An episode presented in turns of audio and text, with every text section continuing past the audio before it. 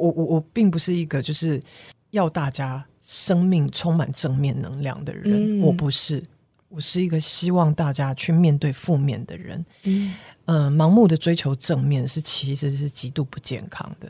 嗯。嗯你每天让自己感觉我好开心，我好快乐，而你去避而不见你你得到的你说的挫折或或痛苦，其实对我来讲是不对。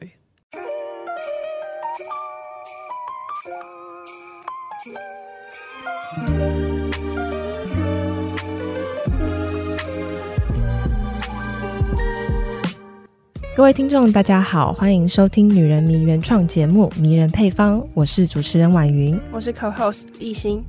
节目邀请迷人的人聊聊那些使他们活出自己模样的迷人配方，可能是一个习惯、一个仪式、一些观点、一种心态。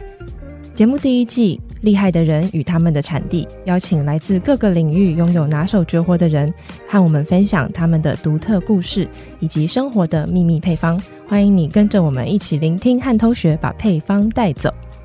今天来到节目现场的这一位，上次在《女人迷》相见是二零一八年，当时她刚拿到金马奖最佳女主角奖，作为台湾国际女性影展的引言人，接受《女人迷》的专访。事隔三年的现在，除了由他主演的《俗女养成记》正在热播以外，今天他又带着另外一部电视剧《四楼的天堂》来和我们一起聊聊他在这个戏里面所有的感受还有获得。也让我们欢迎谢盈萱，请盈萱跟听众朋友们打声招呼。各位听众朋友们，大家好，我是谢盈萱。过往是盈萱在、嗯。《俗女养成记》，还有包括现在在这个呃四楼的天堂，刚、嗯、好其实都饰演的这个角色都是处在一个呃四十岁的这个阶段。嗯嗯、那也想问问看，对于银轩本人而言，你怎么样去理解四十岁的这个生命练习题？嗯、呃，每一个女人的性格都不一样。嗯、那当然，嗯、呃，所有人好像很基本的问题会遇到的，就是关于。每个人都在谈婚姻，每个人都在谈就是呃生死焦虑什么的，但是大家遇到的程度的分配其实又不同。也有主持人曾经问过我说说，哎，为什么刚好这两个角色都是独生的女子，嗯、然后看似是独立的，嗯，但其实我觉得有一些，嗯，你要说标签嘛，标签有好有坏，嗯、好像也其实不用这么急着贴上去，因为。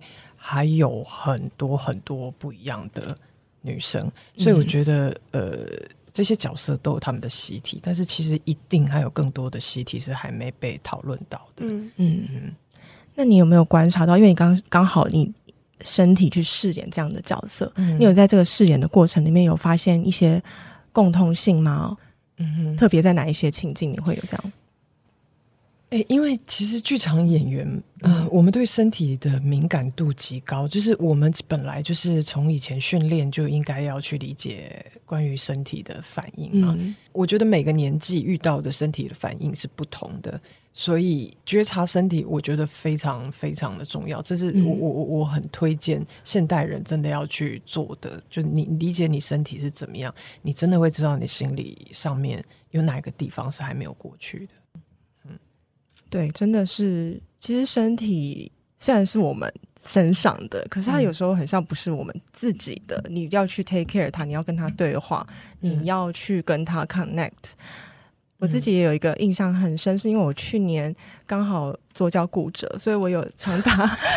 大概三四个月的时间不能走路，嗯，所以开始推轮椅。嗯、那也是在这推轮椅的过程，我才发现说：天哪！就是如果不是呃，如果是推轮椅的朋友，他上街是多么的不方便。基本上，如果家里面没有车，你没办法出门。嗯，你如果你对啊，你你基本上你要自己的生活。呃，你会发现有非常多的挑战，整个世界观会不一样。嗯、就其实我们的身体会形塑我们怎么跟这个世界互动，或去看待这个世界的这个关系。嗯、然后我觉得这出戏里面也很多的去触碰到这一块，嗯、就是包括嗯，戏中还有包括就是有一个呃，这个叫暗黑天后，她、嗯、本来就是。只能踩高跟鞋唱歌，他觉得呃踩着高跟鞋是他自信的方式，呃，可是当他把高跟鞋脱下来，他脚重新接触到地面，其实瑜伽里面也有这一个，就是脚接触到地面，其实是一种，也是你跟地球 reconnect。嗯、对，我们现在就在 reconnect，我们现在就在 reconnect，因为我们现在在这个录音室里面，其实是把鞋子脱下来的，我们一起 reconnect 在这里这样子。对，那其实就是在这个过程里面，你的身体跟这个世界互动的方式转换了，其实你的心态，或者是说你再怎么样去解读这个世界，外界给你的观点跟给你的讯息，其实也会慢慢的转变。嗯嗯，然后嗯，想问就是。盈萱，你有没有印象中有一个一段记忆，是你的身体带你去到了你原本没有想象到的地方？啊、呃，我觉得有一次的经验非常有趣，就是我们大学的时候，呃，上的戏剧课其实并不是纯粹，他他其实必须要接触很多不同的门派，那当然也会有灵性门派。那那个时候老师叫呃找了一个。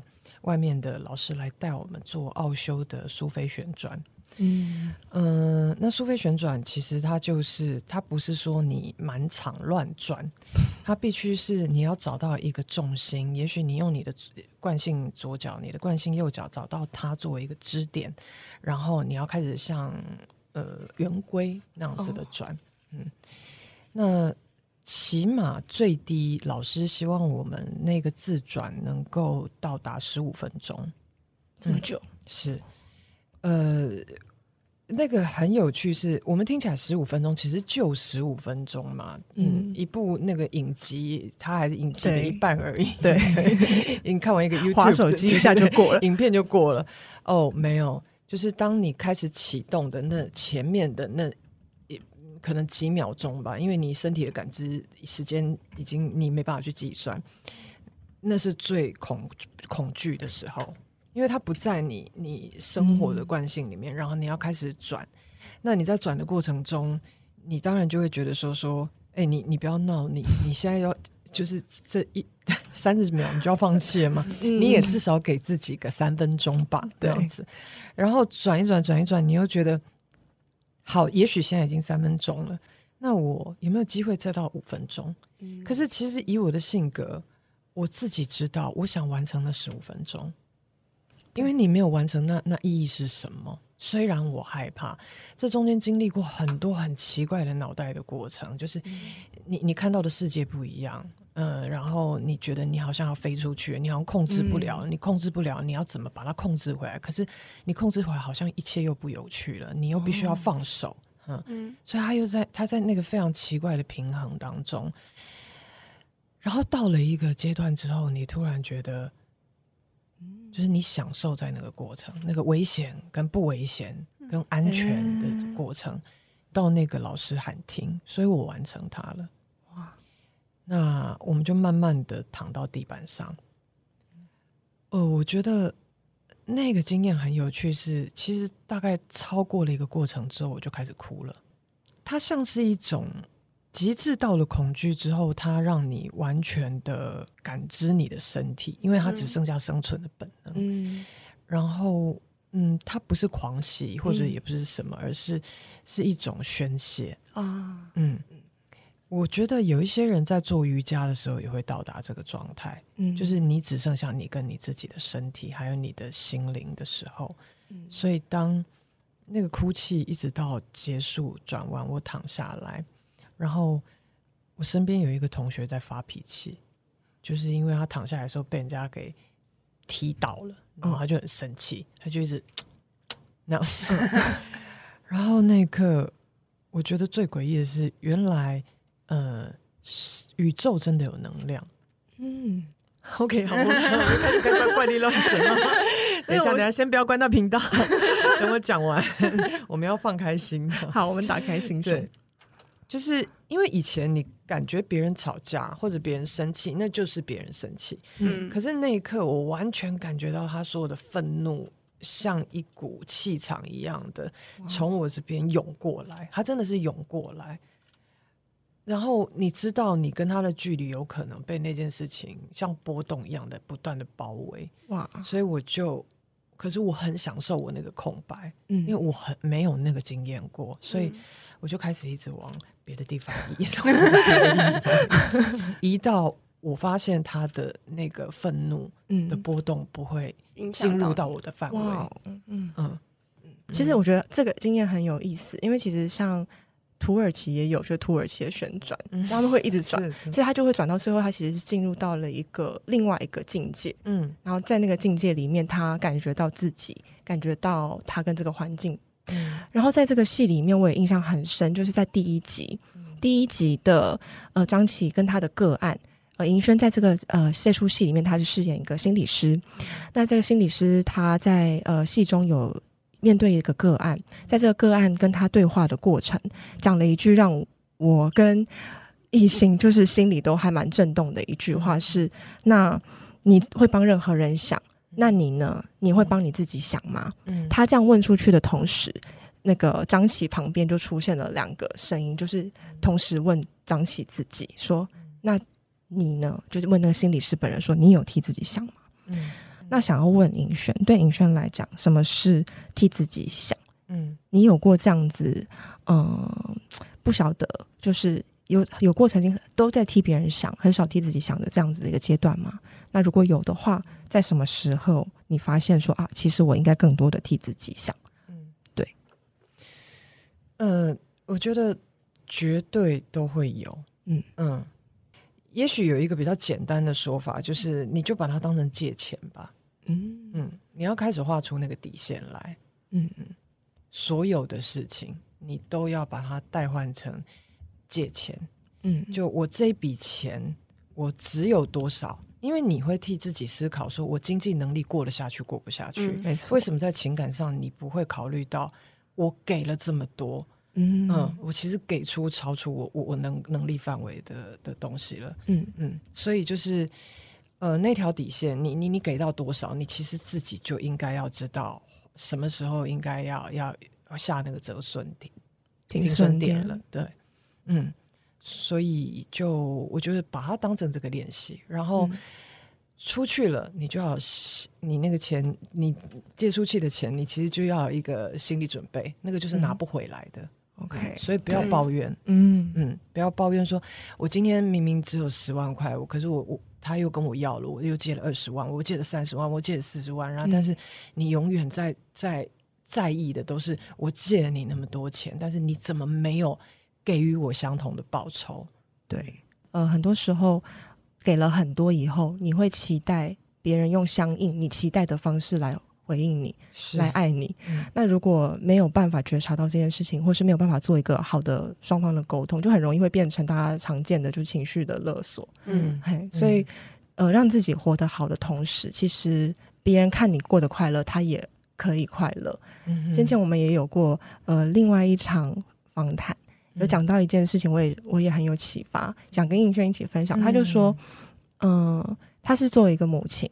他说：“作为一个母亲的，唯有当你快乐了，你的孩子才会快乐。是对，因为不然他很清楚呢。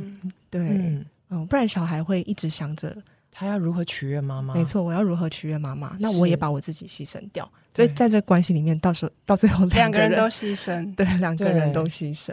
对，那戏中里面也有一个，我觉得还蛮出乎意料的母亲的反应，是在就是张琪。”嗯，刚结束一段关系，嗯，然后他回到家，嗯、那他的母亲就呃知道他刚结束一段关系，嗯、然后是张琪也心里也知道那是一段他母亲可能不会认可的一段关系，他其实是很紧张的回到家，对，是吗？是有点忐忑，是是是对的心情。结果他的妈妈什么都没有说，什么都没有说，然后就说：“你吃饭了吗？怎么还没吃饭？”嗯嗯、就是这个日常问候，然后就说事情都会过去的。嗯，然后回到房间，想要问尹轩，就是这一场戏对你而言，你怎么样去看待？你当下有什么样的感受？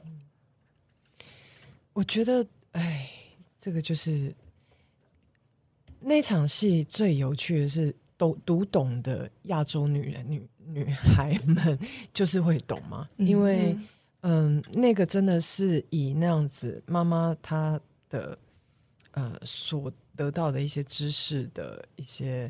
我们不说知识水平，但是他妈妈、嗯、妈妈所能够呃表达他爱的方式，其实呃戏里面的妈妈是是不懂的，她比较不知道如何用正向的方式去处理呃亲情嘛。嗯，那那个其实已经那个反应其实已经是他所能够找到的最正向的方法。哦、嗯，那女儿其实也了解。嗯嗯，哎，那我到这边我也很想问，就是尹轩有没有在这个整个呃四楼天堂拍摄过程里面，你印象最深的一场戏，那是什么？我觉得这个，我想印象最深的，印象每一场，对啊，哇，它多到我大概每一题我都可以回答，每一题都可以。没有呃，那我讲。这个，因为我们今天讨论的的方向嘛，嗯，呃，有一场戏是我跟家里的关系，嗯，就是我回到家，我的角色啦，嗯、呃，张琪回到家之后，他要开始整理老家这样子。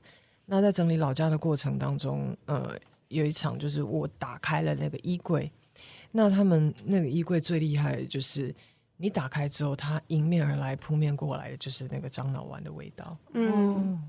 啊，我觉得，嗯，你知道，表演有时候真的不是说什么，呃，有什么怎么样了不起的东西，它真的有时候是在一个很枝微末节的地方，你被得到一个帮助，或得到一个开关的开启。嗯、有时候可能从导演身上，有时候可能从那个对，嗯、呃，有时候对手那样子。但那次就是物件，我要感谢美术 美术组的同仁们。对，因为那个一打开的当下，我马上把它关起来。我说，我我我，我们试戏先不要把它打开哦，嗯，因为我知道什么东西出现了，而那个味道就是观众看不到，嗯，可是当下的我知道，那个是我们那个年代的味道，那个味道会引起所有的记忆，嗯，而且不只是我，我相信任何的人。所以那场戏，因为那个味道帮助很大，一个味道就可以召唤很多。其实有时候味那个嗅觉的记忆是很强悍的，嗯、甚至比视觉记忆还要强悍。闻、嗯、到那个樟脑丸，你可能就会想起来，呃，以前在老家跟人互动的很多，对啊，明星花露水啊，嗯、等等。所以表演的五感啦，嗯、或者是呃，我们刚刚聊，其实不只要开发身体，你的身体不是只有你的肉块、皮肤，对，嗯，皮肤是最大的那个器官嘛，嗯，嗯，除此之外，我们还有我们的五感，怎么去感知你闻到的东西，你吃入口的东西，你听到的，你看到的，嗯、呃，这些东西都跟你好好的去对待自己，它同时会反馈给你跟别人之间的关系的。其实这出戏里面，他很多疗愈，也他也很坦诚的，让很多挫折就是直接这样摊开在台面上，各式各样的挫折。嗯、那回到尹轩本身，我们也很好奇，在过去几年，你有没有呃哪一些很感挫折的经验或是状态？那这是第一个。那透过这出戏，你有改变你跟挫挫折共处的观点或方式吗？我觉得挫折 随时都在。今天假如有一个嗯题目，我看了，我觉得，哎，怎么会这样问？可能跟我们戏想表达的东西不一样，我就会觉得挫折。嗯、就这么简单，很多很小的地方，对，或者是呃，可能有有一些戏你做了角色。但观众所读到的那个整个剧剧集的走向，完全不是那个路线，嗯、不是他所阅读到，他完全可能错读了，你也会挫折。嗯，嗯，但是，嗯，这个也是就是好玩的地方了。嗯嗯，我我我并不是一个就是要大家生命充满正面能量的人，嗯、我不是。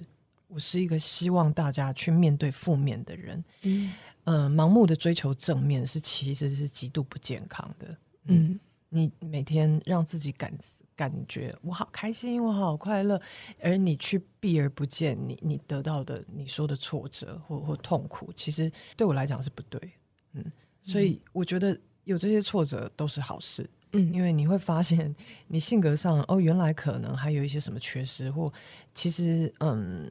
你在意的事情，可能也许跟别人不一样，那你怎么去处理那个背后的原因？或者是，也许是根本是我转个念就好了，对，我换个方式就好了，没有那么困难。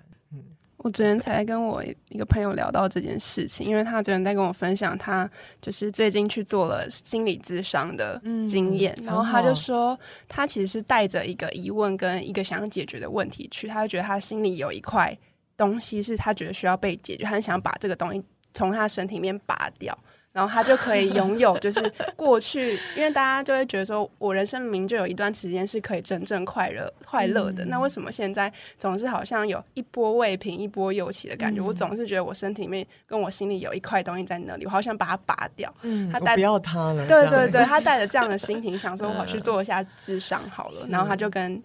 那个摄影师讲这件事情，然后摄影师就跟跟他说：“我觉得你这个想法太不切实际了。”然后他才开始重新思考这件事情，就跟我聊说，他觉得很多事情，比如说伤痛啊，比如说焦虑啊，比如说你对于生命，你现在在进行很多事情，比如说你的职业状态，或是你跟家里的关系不如你的预期，你觉得这个这个状态痛苦，你觉得想把它拔掉，这个东西它其实。不是一个你怎么样让它消失的过程，而是你怎么跟它共处的过程。人的厚度是需要这些悲伤的。嗯，我觉得我自己啦，嗯、觉得一个迷人的人是他是叠过很多跤的。嗯啊，所以你有了这些厚度，你才能够更加理解。别人没错，而不是只是我们年轻的时候没有这些，所以我们年轻更容易二元嘛。嗯，嗯，但是年年纪到越大之后，你看得到那个灰色地带，嗯，但并不代表就是黑色、白色、灰色，我们都能够理解的时候，嗯，那样子的人其实是有智慧的。可是会能够有这样的智慧，通常都是他必须要在生命里面不断的滚动、摩擦、学习。嗯，所以。嗯，恭喜你朋友，对，终于悟出了这件事。是是是，他成向他要走向一个非常有智慧的那个方向，真的。刚才刚好讲到心理师这一块，嗯、因为张琪在戏里面也是就是一个心理师，对，对心理咨商师。那想要问尹轩，对你来讲演这个角色是什么样的一个体验？嗯，我觉得咨商师们还是是是一个跟自己对话的很有趣的一个职业。是，当然他跟演员不一样，可是其实说出来的话也大致是，我觉得我常常在生活中，呃，跟自己对话的一些过程，嗯、所以就是他类似又像一种知识分子，但又不是一个会。过度批判别人，或者是在那边怎么样的知识分子？对对，他刚好就是一个这样子的角色。哎，他其实他有他带着他的知识，他可以听到很真实的别人生活，可是他没办法对别人指手画脚。所以在那个戏中，其实就有一个有一个很很有趣的桥段，就张琪作为一个心理师，他坐在这个沙发上。嗯。那当他在听那个个案在讲述他的事情，听到觉得啊，我也觉得应该怎么解的时候，他会冒出一个另外一个张琪，是身穿红色衣服，有点像小恶魔的那个张琪，然后很率真，就是直接会讲说，你就跟他说什么啊，你你就应该要照顾你自己的小孩，你就应该怎么怎么样之类的。那另外一边又会出现一个像是心理师张琪的教练的张琪，然后这样子去跟张琪对话。啊，我们看到这一幕觉得很有意思，然后也想问尹轩，你在你自己的生活里面，你也会有这样子对话的时刻吗？我自己也不知道，哎，是我有一次跟呃，就是是我朋友跟我说说，他终于跟我讲说说，你知道看你买东西很有趣吗？因为你没有办法下决定的时候，真的很好笑，就是那个嗯、呃、纠结的表情，哦、然后在那边比价。然后比比品牌，嗯、然后比内容量，然后算起来谁比较 CP 值比较高，就是嗯，然后比比对啊，就是我我他看我买东西的时候，嗯，觉得很荒唐，所以常常都是。看完了之后，然后他才跟我说说要买什么，是他来给我意见，直接介入了。对对对对，对，因为其实像那个角色有一个是坐在沙发上像教练的角色，其实他也很接近是张琪他理想中的他自己，就他希望他可以像他。其实我我自己的设定了，嗯，是我不要有一个呃，就是过度的超然的角色，嗯。嗯。所以我还是是故意有设定那个角色讲话是带刺的，嗯，就是他其实是一个自以为理性，啊可是他其实是一直在批判说 no no no，你有没有发现你自己这样其实蛮笨的哦？怎么会这样呢？就是其实他还是他在嘲笑另外一个自己，哦、但我觉得很真实、欸，你真的会很多时候自己冒出这个觉得自己怎么那么笨，怎么这么愚蠢的那个时候，对，就是当别人说说嗯你要对自己。我们大家都要对自己好一点，但有一个脑袋说：“听到没有，臭婊子，你对自己好一点嘛？”你还是这种责备的对方式在跟你说：“对自己好一点呢。”真的，嗯，对，就是我们就发现说，每一个人其实都会有一个呃自己理想的一个形象。当然，在这个戏里面，那个角色可能不是，他是一个责骂他的形象。嗯、那想要问尹轩，你有没有就是在你的生命中曾经有我好想要成为这个人？就他是你的 role model。有这样子的人存在吗？或是他可能在你比较可能是二十几岁的时候这样？其实还蛮多的，嗯嗯。但我现在能够想到的很最最近期的，就是那个那个杰西卡·确实坦嘛，嗯嗯。我我其实一直都还蛮喜欢他，除了他的表演以外，是呃，你知道。应该奥斯卡他们有时候入围女女主的时候，他们会有一个圆桌的女主的那个圆桌对谈，跟男主角的圆桌对对谈。嗯，那那那个时候就是会是所有的女演员们，那那一届的入围女演员一起在来聊天这样子。嗯、你去看，只要是有她在的场，嗯，这个女人真是啊，她的心非常的温柔，嗯。嗯就是你会看到，明明其实是有主持人在的，可是他会发言，但他发言不是为了讲自己好，他其实是把所有的题目丢给那些可能还来不及讲话，或者是比较安静的女演员，或者是比较偏向弱势的女演员，嗯，然后你会看到他其实是真的准备好。嗯，就是他去那个现场的时候，他绝对是所有演员的戏都看过，因为他只要在聊哪一个演员的时候，他可以指出他最喜欢那位演员的哪一场戏，然后他想了解他怎么去执行那场戏的表演。但你可以看到有一些演员是没有准备的，嗯嗯，他可能只是去表现自己。所以、嗯、这个女生就是她是一个，嗯、我我喜欢她的表演，而且。他的性格也让我喜欢，嗯、而且我觉得的温柔，这个才叫做温柔。嗯，就是呃，有一些人定义女性的温柔是那种“你好吗？你吃饭了吗？” 就是怎么样？对，没关系，这个你先用啊，小孩子好可爱那样。对 对，但 这不是我认定的温柔。嗯嗯、呃，你的温柔可以强大，嗯，你可以果决，你可以坚强，但是你对人。是温柔的，那个心是温柔的，嗯，而不是带着恶意的。对，就是心是温柔，而且温柔其实也可以，我们重新去理解它，不是说讲话很轻柔，嗯，或者是我好像很把自己放很低，放很低，是是是，可以是很刚才银轩讲的很坚决，是很强大的。是可是温柔也可以是懂得拒绝的，嗯，但不该是我要去。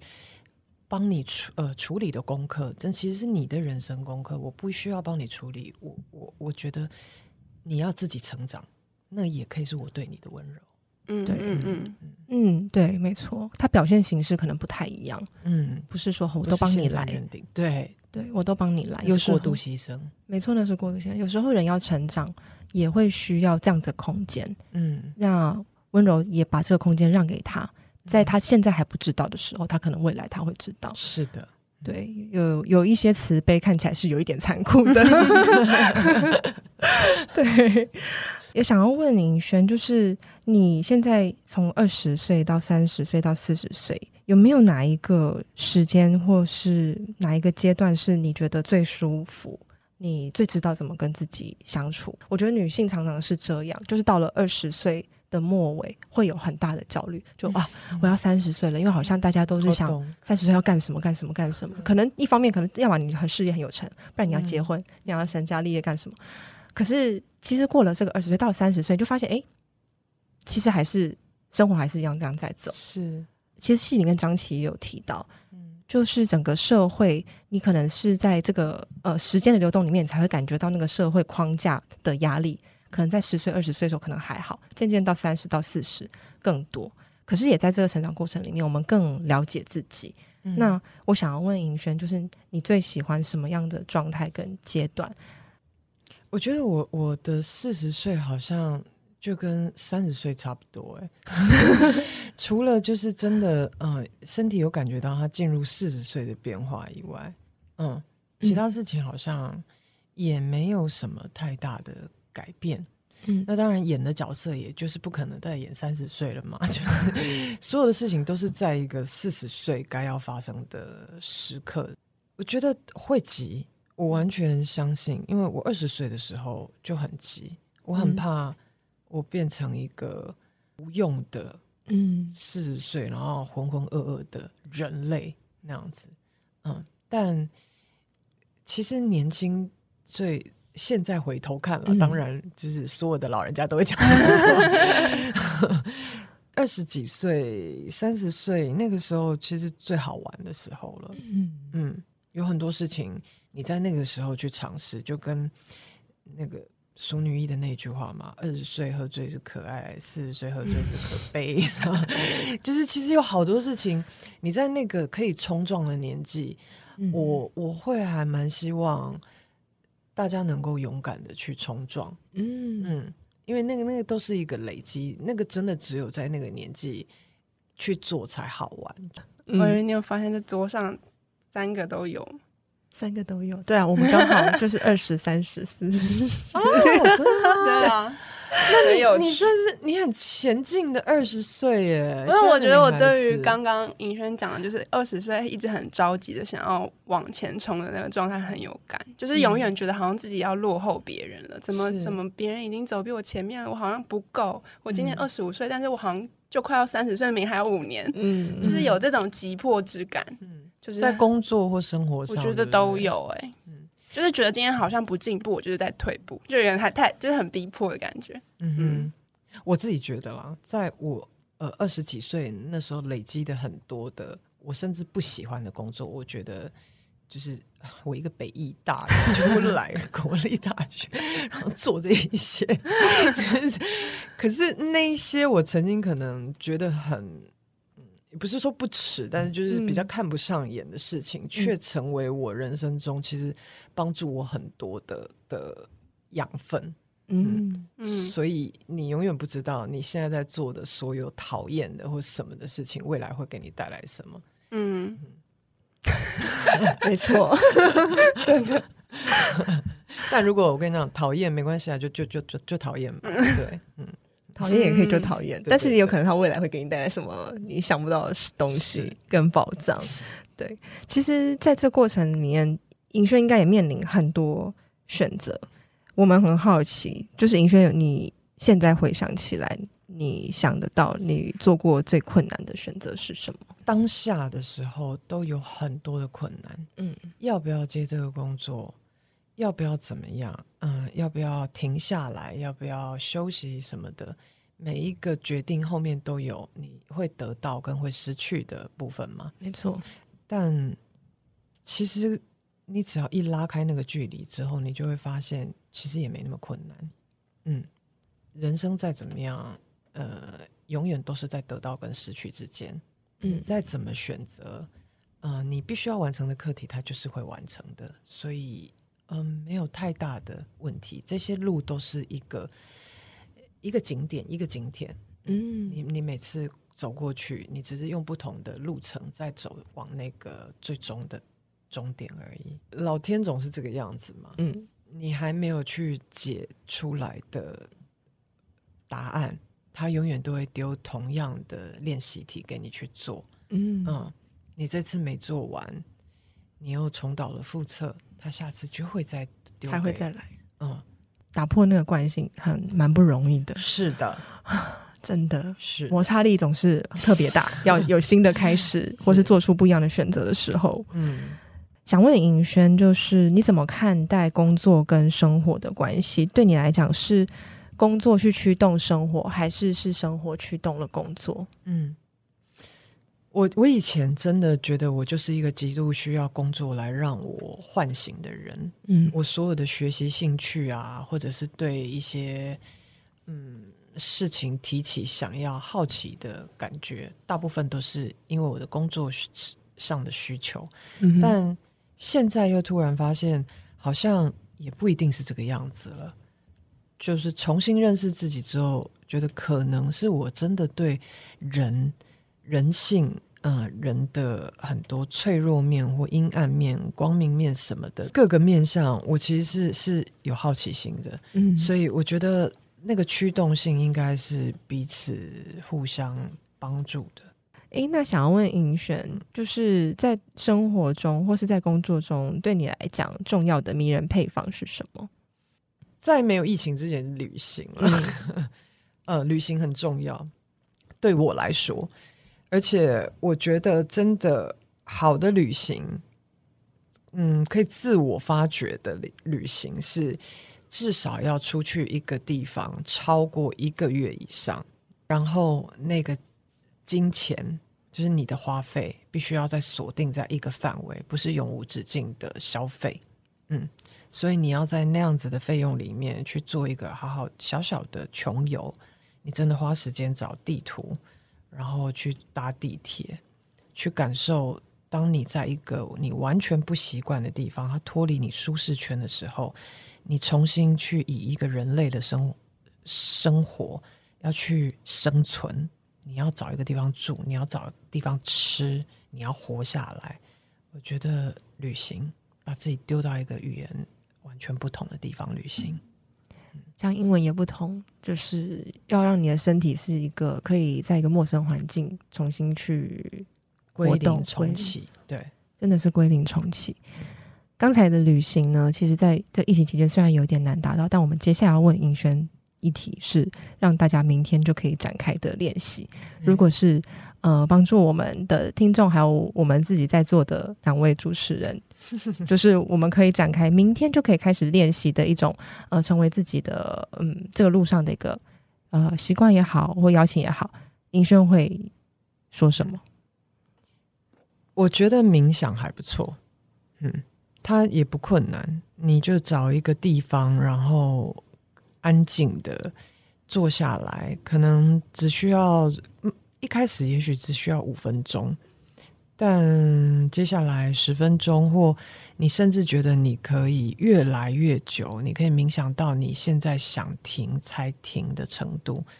嗯，好好的专注于你的呼吸，你会发现你的时间越长，你呼吸会越深沉，你就会知道你平常那个短促的呼吸，其实你的身体是多么的急躁。嗯，给自己一点空间，也给别人一点空间。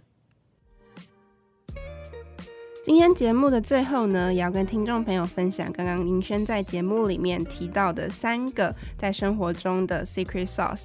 第一个呢，是邀请大家可以试着把替别人好这件事情当成借钱。如果你会计算自己的金钱收入、消费支出的话，那你也应该可以计算你的情绪给予。给出去的就不用想着要收回来，你要做的是为自己设下给予的底线。第二个 secret sauce 呢，是我们都要学习拥抱悲伤。当你有了这些悲伤的厚度，你才有办法真正的理解别人。第三个 secret sauce 是你可以改变对于温柔的既定认知。你的温柔可以强大，可以果决，也可以坚强。温柔也可以是懂得拒绝别人的。那最后的最后，节目都还是会有这个工商时间，可以介绍一下自楼的天堂。嗯，四楼的天堂从十月九号起，每天晚上九点在公视播出。那在我们的公视家也有，MOD 上面也会有。那如果有想要知道更多的播出资讯或者是平台的话，可以关注我们四楼天堂的粉专，那可以为大家一一解答。非常期待这部戏的上映。迷人配方节目到了尾声，邀请各位听众从今天开始和盈轩一起展开冥想的练习，也期待知道你的练习发现。如果你愿意用声音分享，请按下方链接语音投稿。如果你有点害羞，也欢迎分享至脸书跟 IG hashtag 迷人配方，你的分享将有可能露出在女人迷的 IG 或独家收录进女人迷的文章里头。下一周迷人配方的特别来宾是台湾霸的共同创办人萧雨辰，听雨辰谈他不曾在其他地方分享的故事，以及他的迷人配方。我们下周再见。